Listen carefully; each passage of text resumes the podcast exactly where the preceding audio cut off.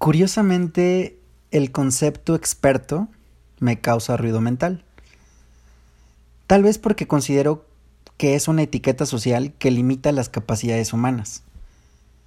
La mayoría concibe a los expertos como los gurús del conocimiento y la razón, es decir, muy cercanos a la perfección. Si ese fuera el caso, ¿valdría la pena aprender nuevas ideas o herramientas para hackear la vida? No me juzgues, simplemente creo que todo experto es un inexperto. Déjame compartir contigo algunas notas al respecto.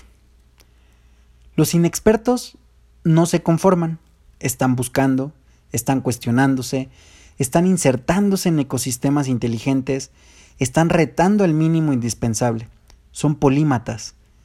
Por otro lado, creo que los expertos son monópatas. La mayoría de sus pensamientos son lineales, realizan la misma actividad una y otra vez por muchos años. En una sociedad sistematizada y democratizada, esperamos la validación de los demás.